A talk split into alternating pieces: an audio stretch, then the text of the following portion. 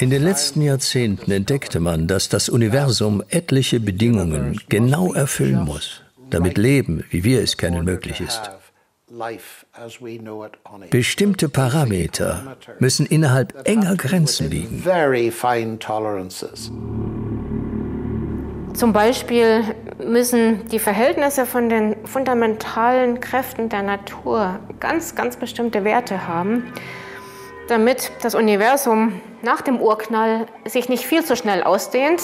Dann können sich nie Sterne bilden, weil dazu sich die Materie wieder verdichten muss. Und das geht nicht, wenn sie zu schnell auseinanderfliegt.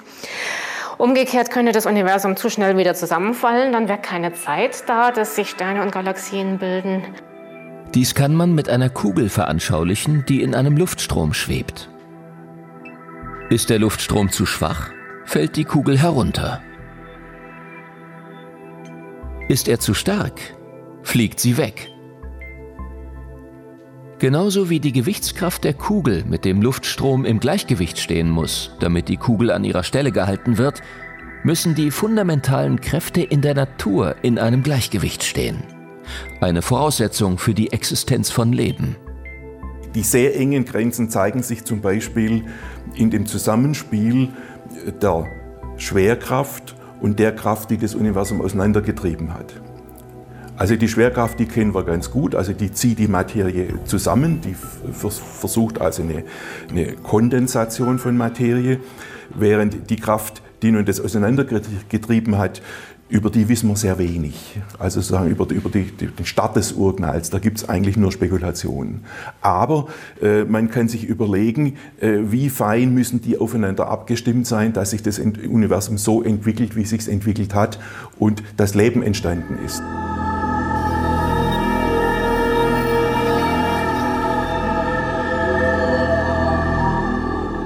Wie genau muss diese Abstimmung der beiden Kräfte sein? Wie tolerant ist das Universum gegen Abweichungen von diesem Verhältnis, um unsere Existenz auch dann noch zu ermöglichen? Diese Abstimmung, die wurde also abgeschätzt auf eine Präzision von 1 zu 10 hoch 60. Das ist eine 1 mit 60 Nullen. Das ist das, was man sich im Grunde nicht vorstellen kann. Ja, also als Beispiel, äh, das wäre etwa die Wahrscheinlichkeit, wenn ich eine, Münze am Ende des Weltalls deponieren würde und versuchen würde, darauf zu zielen und die zu treffen. Die Wahrscheinlichkeit ist entsprechend gering, nämlich genau dieser Faktor von, von 10 hoch 60. Ja, das ist fast unglaublich äh, präzise. Dass einerseits es sich ausdehnt, andererseits aber lokale Kondensationen zu Galaxien, zu Sternen, zu Planeten möglich war. Was wir heute feststellen, ist, dass das Universum als Ganzes mit seinen fundamentalen Naturkonstanten genau so eingerichtet ist, dass alle diese Dinge passieren können. Wenn man diese Fundamentalkonstanten ändert, dann fliegt es auseinander oder es kann gar nicht existieren. Also wir haben dann vielleicht gar keine Sterne mehr, wir haben keine Galaxien mehr, wir haben keinen Staub mehr, wir können gar kein Leben unterstützen. Und man denkt ja immer, die Natur sei so ein bisschen tolerant gegenüber kleinen Variationen. Ja, das merken wir auf der Erde. Wir, haben, wir können uns etwas Umweltverschmutzung leisten, aber wir müssen dann auch mal wieder zurückrudern.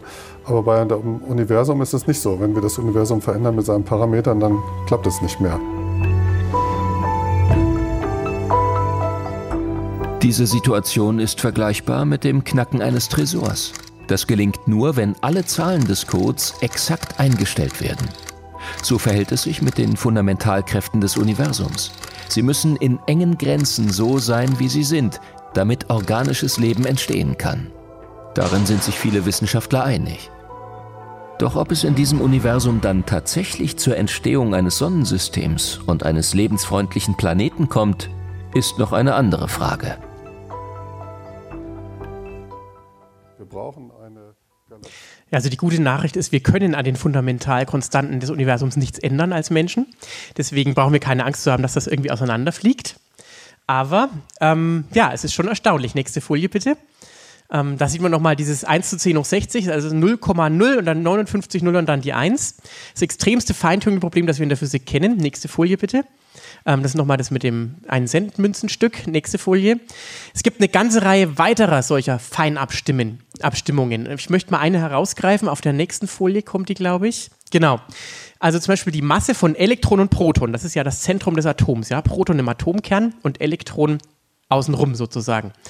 Ähm, Und zwar dieses Massenverhältnis im Unterschied oder im Vergleich zur Stärke der Kopplungskonstante der elektromagnetischen Wechselwirkung, also die Anziehungskraft von Ladungen sozusagen. Wenn man sich das mal anschaut, ähm, wie auch immer man dieses Verhältnis wählt, wählt entweder gibt es keine Sterne oder es gibt keine Atome unter normalen Bedingungen ähm, oder es gibt gar keine geordneten Strukturen und so weiter oder man weiß es noch gar nicht genau, was passiert. Und wir sind aber genau in dem Bereich hier, in dem normale Atome, wie wir sie kennen, wie sie auch nötig sind für organisches Leben, wie wir es kennen, ähm, existieren können. Ähm, und das ist doch ganz erstaunlich.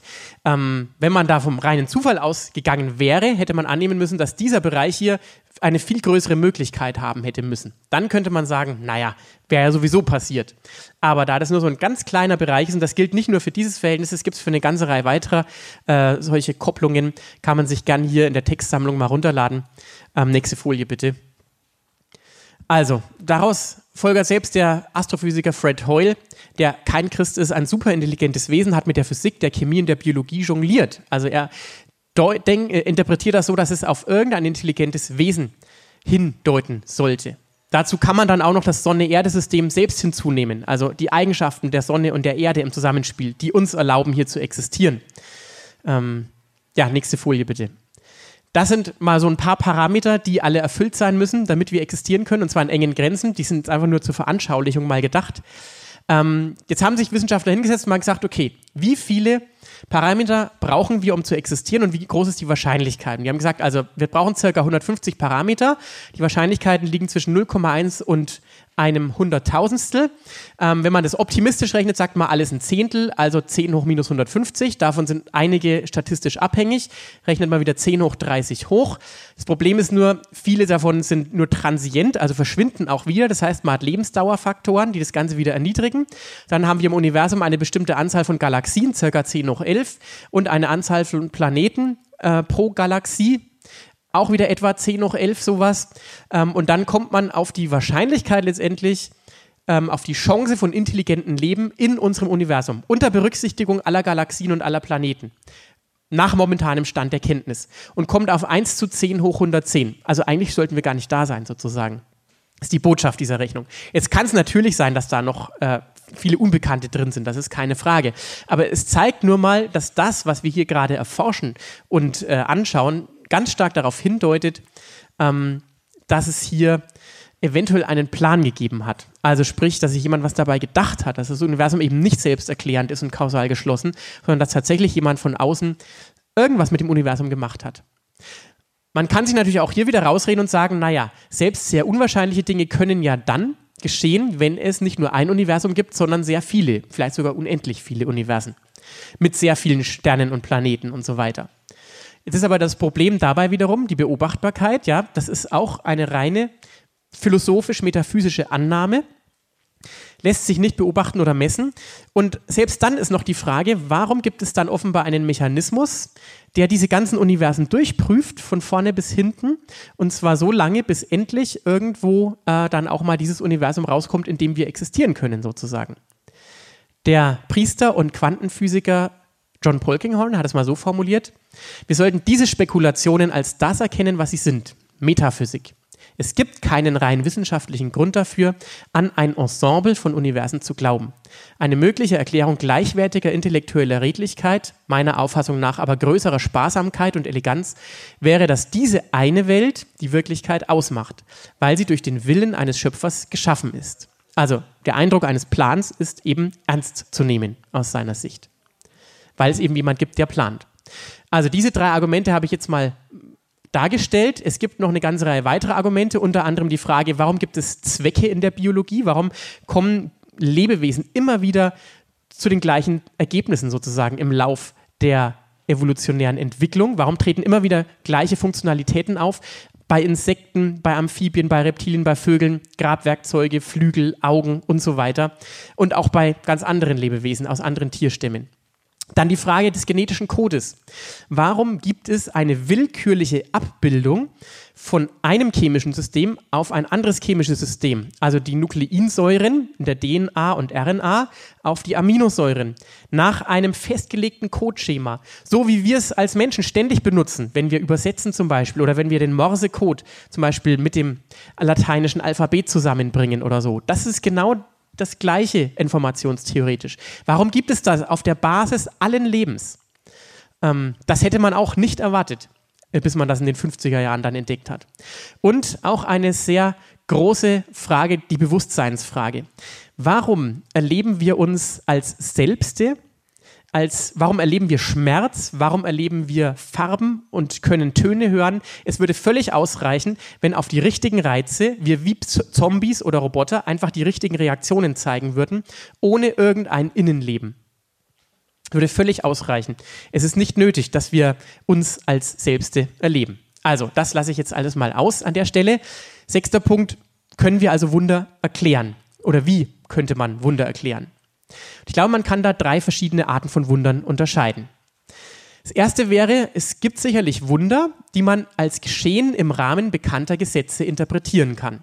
Zum Beispiel, wenn im Buch Exodus im Kapitel 14 geschrieben steht, und Mose streckte seine Hand aus über das Meer, und der Herr trieb das Meer durch einen starken Ostwind zurück. Also hier hat man eine naturwissenschaftliche Erklärung im Grunde genommen. Die Frage ist nur, warum kommt der Ostwind genau zur richtigen Zeit und am richtigen Platz? Und warum hört er zur richtigen Zeit und am richtigen Platz auch wieder auf, nachdem dann die Israeliten durchgezogen sind und die Ägypter losziehen? Ähm, und das wird hier eben so interpretiert, das ist ein Eingriff äh, von Gott, allerdings einer, der sich der natürlichen Gesetzmäßigkeiten offenbar in irgendeiner Weise bedient. Gott nutzt Gesetze der Natur für seinen Plan und garantiert aber gleichzeitig auch die Gültigkeit seiner Gesetze. Zum Beispiel in 1. Mose 8, solange die Erde steht, soll nicht aufhören Saat und Ernte, Frost und Hitze, Sommer und Winter, Tag und Nacht. Wenn man das physikalisch interpretiert, dann ist da auch die Drehimpulserhaltung der Erde mit impliziert, die Energieerhaltung und verschiedene andere Dinge, die Entropiebilanz und so weiter. Sonst würde das alles nicht aufrechterhalten werden letztendlich. Also, natürlich gibt es auch die Möglichkeit von Wundern im Rahmen der bestehenden Naturgesetze in anderer Weise. Zum Beispiel hat man ausgerechnet, ein Apfel könnte auch rein zufällig in den Himmel fliegen. Nämlich dann, wenn zufällig gerade alle seiner mikroskopisch zufällig verteilten Geschwindigkeiten seiner Atome und Moleküle gerade in die richtige Richtung zeigen. Oder wenn die Luftmoleküle außenrum gerade alle in die richtige Richtung wehen, nach oben nämlich, entgegen der Schwerkraft. Das wird aber nur sehr selten vorkommen, nämlich alle 10 hoch 10 Milliarden Jahre. Also sehr, sehr, sehr, sehr selten. Unwahrscheinlich, dass es jemand von uns zu Lebzeiten erlebt. Aber es ist nicht ausgeschlossen. Oder der mikrokosmische Zufall. Ähm, wir werden ständig bombardiert und durchflogen von Strahlung aus dem Kosmos. Nicht nur von der Sonne, sondern auch von weiter her, aus dem Kosmos. Ähm, und letztendlich ist es zwar eine sehr geringe Wahrscheinlichkeit, aber sie ist größer als null, dass genau diese Strahlung Mutationen unserer DNA verursacht und damit zum Beispiel zu Hautkrebs oder zu anderen Krebsarten im Körper führen kann. Es war auch nicht wahrscheinlich, außer man legt sich jetzt direkt in die Sonne und lässt sich komplett abschießen von der Sonnenstrahlung, aber ähm, es ist eben prinzipiell möglich. Oder dann der Schmetterlungseffekt. Also Gott könnte ganz im Verborgenen zum Beispiel einen Schmetterling antipsen sozusagen ähm, und der schlägt mit dem Flügel und daraus entsteht aus den gegebenen Wetterbedingungen dann eben der Sturm, der Ostwind, der das Rote Meer zur Seite treibt. Ist natürlich alles Spekulation, aber das sind alles Möglichkeiten, wie Gott letztendlich sich verstecken könnte hinter bestehenden bekannten Gesetzen und keiner könnte sagen, das kann nicht passieren, weil prinzipiell die Physik erlaubt ist, dass es passiert, solche Dinge. Eine andere Möglichkeit wäre, Wunder als Geschehen bisher unbekannter Gesetze zu interpretieren. Also eine Sache oder ein ganz großes Rätsel ist momentan immer noch die Leib-Seele-Wechselwirkung. Ähm, man hat noch keinen Mechanismus gefunden, wie die Seele mit dem Leib wechselwirkt. Es ist sogar die Frage, ob es überhaupt so einen Mechanismus gibt. Denn es gibt auch Wechselwirkungen, die nicht durch einen Mechanismus vermittelt werden, wie das Einstein-Podolsky-Rosen-Paradoxon oder so. Wen es näher interessiert, kann nachher nochmal auf mich zukommen. Aber das wäre die sogenannte Psychophysik. Also wie wirkt die Seele auf die Materie ein? Wenn es die Seele gibt. Materialisten würden natürlich sagen, sowas gibt es gar nicht, weil das Universum ist ja kausal geschlossen. Aber wie gesagt, das hat dann Konsequenzen für unsere Erkenntnisfähigkeit. Oder die Frage nach höheren Dimensionen. Ich weiß nicht, wer den Film Flatlands gesehen hat. Den Trailer kann man auf YouTube anschauen. Das ist ein Film über diese Novelle von Abbott. Ähm, zweidimensionale Wesen leben in einer unendlichen Ebene oder in einer lang ausgestreckten Ebene und dann äh, kommen auf einmal Wesen aus der dritten Dimension herein und werden natürlich immer nur als zweidimensionale wahrgenommen und zeigen aber Eigenschaften, die dann heiß diskutiert werden und die gar nicht sein können, weil wir ja nur in zwei Dimensionen leben. Aber tja, es gibt eben die dritte Dimension und die lässt das dann auf einmal deutlich werden und erklärt das.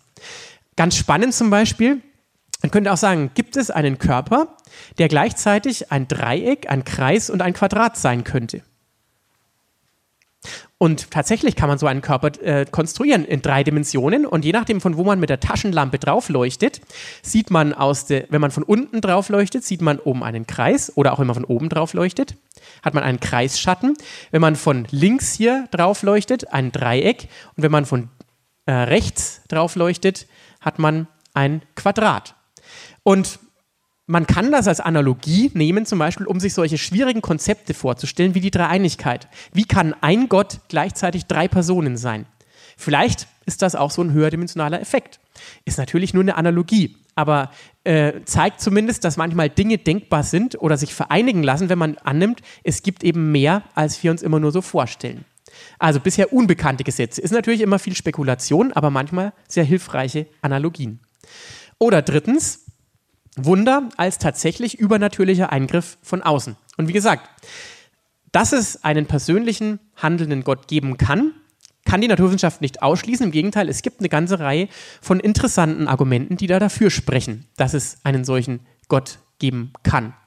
Und wenn es aber einen aktiv handelnden Gott gibt, dann gibt es gar keine Sicherheit gegen Wunder. Denn dann ist ja die Natur per se von vornherein schon gar nicht abgeschlossen, sondern der Einwirkung eines Gottes immer zu offen, sozusagen. Besonders wenn der auch noch größer ist, indem er die Natur selber gemacht hat und vielleicht noch höherdimensional in irgendeiner Weise. Dieser Gott kann dann jederzeit in die Welt eingreifen, ohne dabei die Naturgesetze zu verletzen, aber zum Beispiel indem er neue Bedingungen schafft.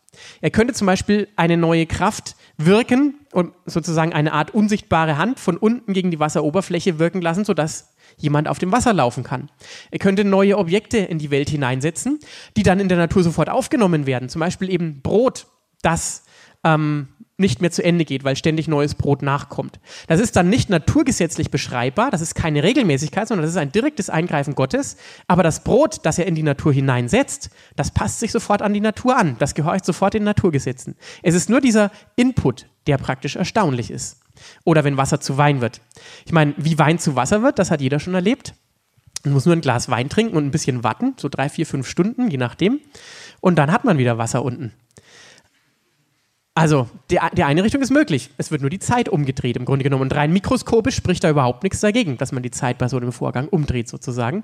Es ist halt nur erstaunlich, wenn es besonders schnell passiert.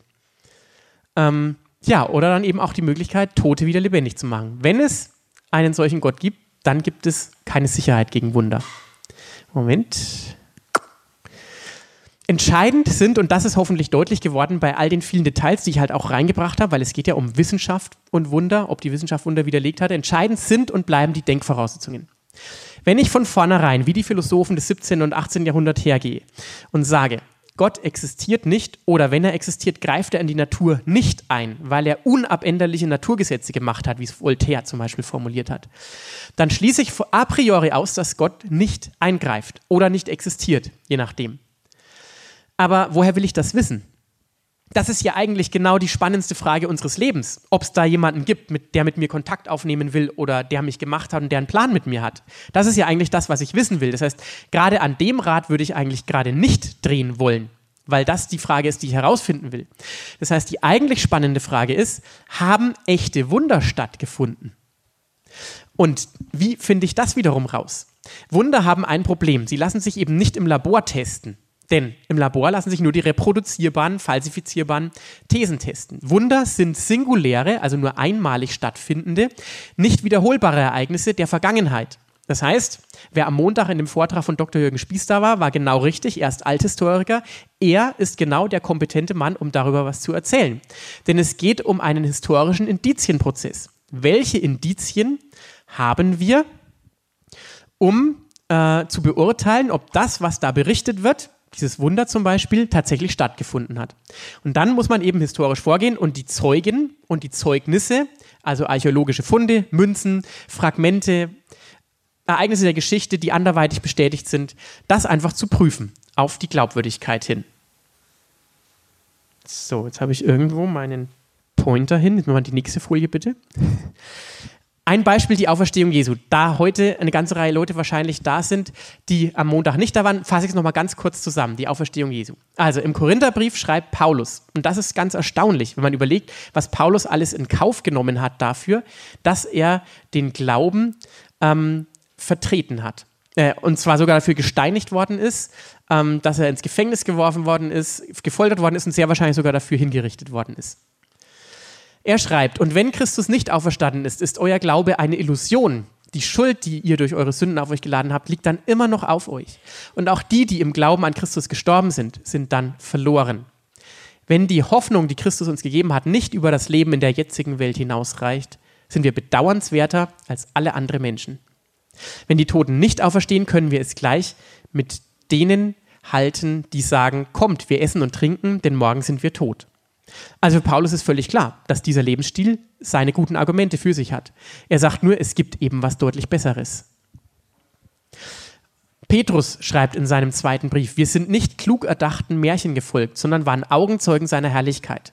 Oft wird ja gesagt, naja, die Schreiber damals im Alten Testament und im Neuen Testament, die waren naiv die wussten das alles noch nicht, die kannten die Naturgesetze noch nicht. Aber die wussten sehr wohl, dass eine alte Frau keine Kinder mehr kriegt. Das haben wir sowohl bei Abraham und Sarah als auch dann bei Zacharias im Neuen Testament. Da wundern sich alle drüber, sowohl die Betroffenen als auch die Nachbarn, dass da nochmal ein Kind rauskommt bei denen. Also ein naiver Wunderglaube ist definitiv äh, dort nicht vorhanden. Oder auch Petrus, Johannes und Maria Magdalena und Thomas, die glauben erst, an die Auferstehung Jesu, als sie zusätzliche Indizien auffinden. Die überprüfen das, die zweifeln, besonders Thomas. Der Evangelist Lukas, der das aufgeschrieben hat, ist Arzt, also Akademiker. Matthäus ist Zöllner, also zumindest einer, der gewohnt ist, Dinge zu überprüfen und zu berechnen. Und Paulus ist Schriftgelehrter, also der war auch sehr gebildet und hat seine Meinung auch noch geändert, nachdem er zuerst das Ganze geleugnet hat und schließlich sich entschieden hat, nein, ich glaube das doch, was da gesagt wird von den Christen, weil er selber Jesus begegnet ist, wie er selber schreibt. Und dafür letztendlich auch letztlich in den Tod gegangen ist und seine angesehene Position in Jerusalem aufgegeben hat. Also einen naiven Wunderglauben können wir den Leuten damals sicherlich nicht unterstellen, auch wenn es sicherlich manche Wunderbewegungen gibt, die manchmal auf etwas fragwürdiger Basis stehen. Keine Frage. Aber ich würde sagen, hier im Neuen Testament, wenn wir uns das anschauen, kann man das verneinen. Was sind die wichtigsten Argumente? Das Grab muss leer gewesen sein. Warum? Wäre es noch voll gewesen, hätten die römischen Autoritäten, die wussten, wo es war, und auch die Juden, hätten einfach das Grab ausräumen können, den Leichnam rausholen können, hätten den aufbauen können in Jerusalem und zeigen können, der, von dem ihr behauptet, er ist tot, äh, äh, der er lebt, der liegt hier und ist tot. Und ihr könnt es noch sehen, hier, er ist gekreuzigt. Also das Grab muss leer gewesen sein. Das zweite Problem ist, warum schreiben die Evangelisten ausgerechnet dummerweise davon, dass Frauen die ersten Zeugen sind? Das war in der damaligen Zeit ein Eigentor. Denn Frauen galten vor Gericht nicht als glaubwürdige Zeugen, Männer übrigens auch nicht, außer sie waren mindestens zu zweit. Aber ein Mann galt auch noch nicht als glaubwürdiger Zeuge. Man brauchte zwei Zeugen, die die gleiche Sache bestätigten. Tja, und jetzt schreiben die Evangelisten dummerweise, dass Frauen zum Grab kamen als Erste. Und die bezeugen das Ganze und äh, verkünden das dann auch noch den Aposteln. Und die glauben das natürlich dann erst einmal auch nicht und laufen dann erstmal selber hin und wollen sich selber anschauen, bevor sie den Frauen da irgendwas glauben. Also das wirft doch ein schräges Licht auf die Jünger und auf die Apostel irgendwie ähm, und zeigt irgendwie, also wenn jemand sich das ausdenken würde, das Ganze, und möchte andere davon überzeugen, dann hat er sicherlich äh, das schlechteste Argument gewählt, indem er die Frauen zum leeren Grab kommen lässt und nicht die Männer. Außer er hat sich gedacht, in 2000 Jahren wird es mal Leute geben, die werden dieses Argument genauso auslegen, wie es ich jetzt gerade mache, sozusagen. Dann hätten sie aber schon sehr weit gedacht und trotzdem viele Einbußen in ihrer Zeit in Kauf genommen dafür.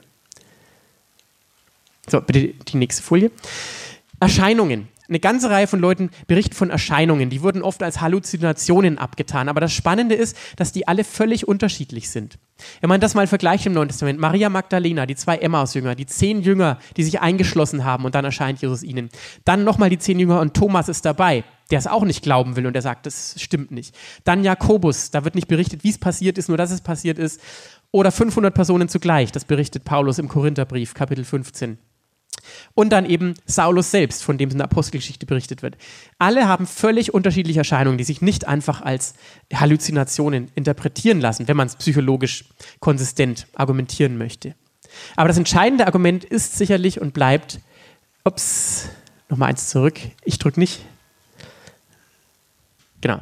Warum werden diese verzweifelnden Jünger, die sich eingeschlossen haben, die scheinbar die Hoffnung verloren haben, nachdem ihr Messias, auf den sie alle Hoffnung gesetzt haben, warum werden die auf einmal zu mutigen Zeugen, ohne einen materiell-politischen Vorteil? Sie werden ausgeschlossen, sie werden teilweise sogar vertrieben aus ihrer Heimatstadt, äh, müssen nach Kleinasien fliehen oder ganz woanders hin oder manche verlieren sogar ihr Leben. Ähm, und sie kümmern sich auch noch um die Witwen, um die Waisen, um die Kranken. Und zwar nicht nur um die, die den gleichen Glauben wie sie teilen, sondern auch um die, die einen anderen Glauben haben. Woran liegt das? Das muss man erklären. Das muss man historisch erklären. Warum kommt es zu diesem aus, sich ausbreitenden Christentum, das 300 Jahre lang im Untergrund bleibt? Erst 312 durch das Toleranzedikt äh, von Kaiser Konstantin. Erst dann wird es toleriert. Noch nicht gefördert als Staatsreligion, sondern einfach mal toleriert. Aber diese 300 Jahre bis dahin wird das Christentum mehrfach verfolgt und unterdrückt und hat keinerlei Privilegien und setzt sich dennoch sowohl in der gebildeten Schicht als auch in der armen Schicht enorm durch im Römischen Reich. Aber das wäre wieder ein anderer Vortrag. Also, wie erklärt man das historisch? Nächste Folie. Hume sagt Folgendes über die Möglichkeit von Wundern. Kein Zeugnis reicht aus, ein Wunder festzustellen, also erst wieder in diesem naturalistischen Weltbild. Es müsste denn das Zeugnis von solcher Art sein, dass seine Falschheit wunderbarer wäre als die Tatsache, die es festzustellen trachtet. Berichtet mir jemand, er habe einen Toten wieder aufleben sehen, so überdenke ich gleich bei mir, ob es wahrscheinlicher ist, dass der Erzähler trügt oder betrogen ist oder dass, dass das mitgeteilte Ereignis sich wirklich zugetragen hat. Das sind also die drei Möglichkeiten.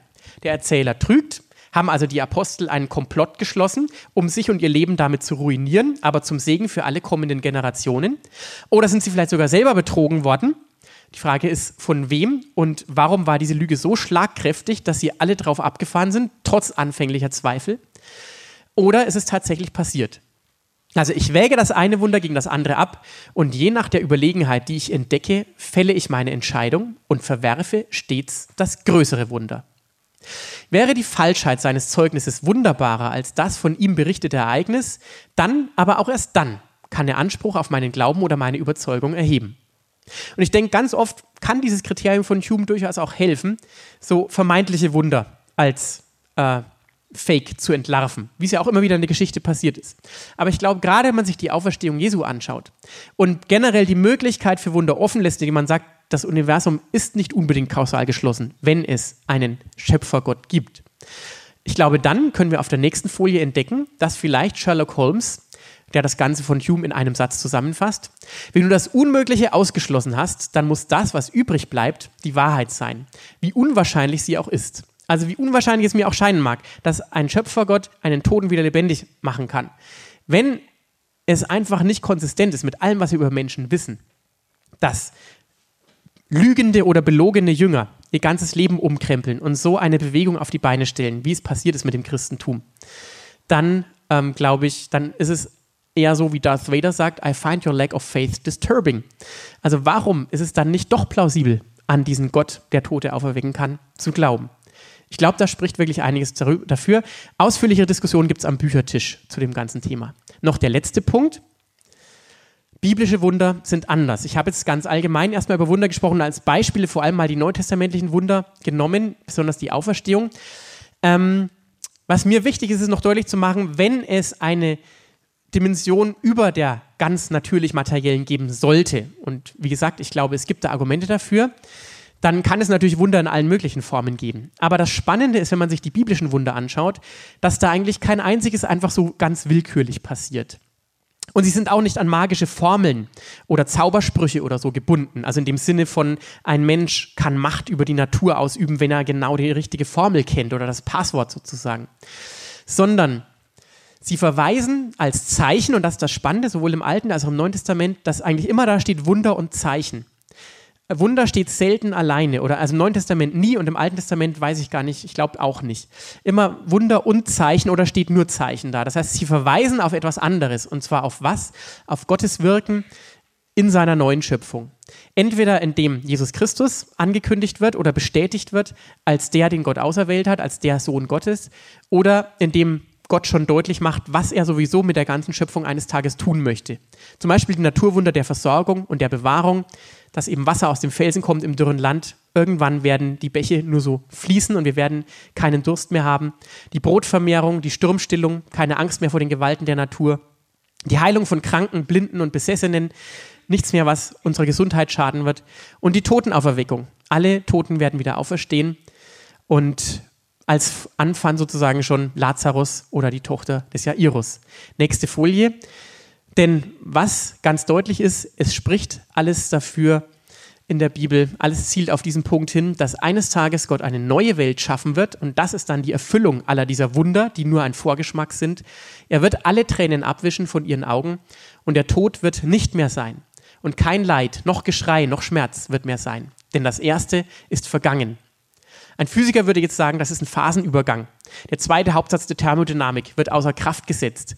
Das, was weh tut, kann wieder rückgängig gemacht werden. Das zerbrochene Ei, das auf dem Boden liegt, kann wieder zusammengesetzt werden. Also da, da, da werden neue Gesetze irgendwie tätig sein. Aber wenn man sich anschaut, wie leiblich Jesus war, irgendwie gibt es da schon noch Physik. Also da ich glaube nicht, ich werde tatenlos und arbeitslos sein in dieser zukünftigen Welt. Aber es wird bestimmt spannend sein. Äh, was wir dort so alles erleben werden. Aber gerade weil diese Hoffnung so groß ist, lohnt es sich, glaube ich, nicht, sie einfach durch a priori Festsetzungen von vornherein auszuschließen. Vielen Dank für die Aufmerksamkeit. Ich habe noch eine letzte Folie mit Literaturtipps. Die gibt es auch hier am Büchertisch. Also wer nochmal ausführlicher was zum Thema Wundern und insbesondere auch zu David Humes Sicht über Wunder lesen will, dieses Buch Gott im Fadenkreuz, da wird auch die Auferstehung nochmal sehr ausführlich dargestellt. Oder auch etwas günstiger und etwas dünner ist Jesus auferstanden von Jürgen Spieß. Ähm, ja, und wem die DVD gefallen hat, Faszination Universum, diese Feinabstimmung des Universums, verschiedene andere Faktoren, Fakten über das Universum und Interpretationen, kann die DVD auch am Büchertisch kaufen. Wer lieber einen Film anschaut, statt ein Buch über die Auferstehung zu lesen, kann den, äh, die DVD Der dritte Tag zum Beispiel auch am Büchertisch erwerben oder einfach mal auch bei uns auf der Webseite vorbeischauen. Ganz herzlichen Dank und jetzt höre ich dann auch schon auf. Danke fürs Zuschauen oder Zuhören. Wenn es Ihnen oder euch gefallen hat, dann hinterlasst gerne einen Kommentar auf unseren Social Media Seiten oder auf unserer Website im Kontaktformular oder schickt uns eine E-Mail. Wir freuen uns, von euch zu hören.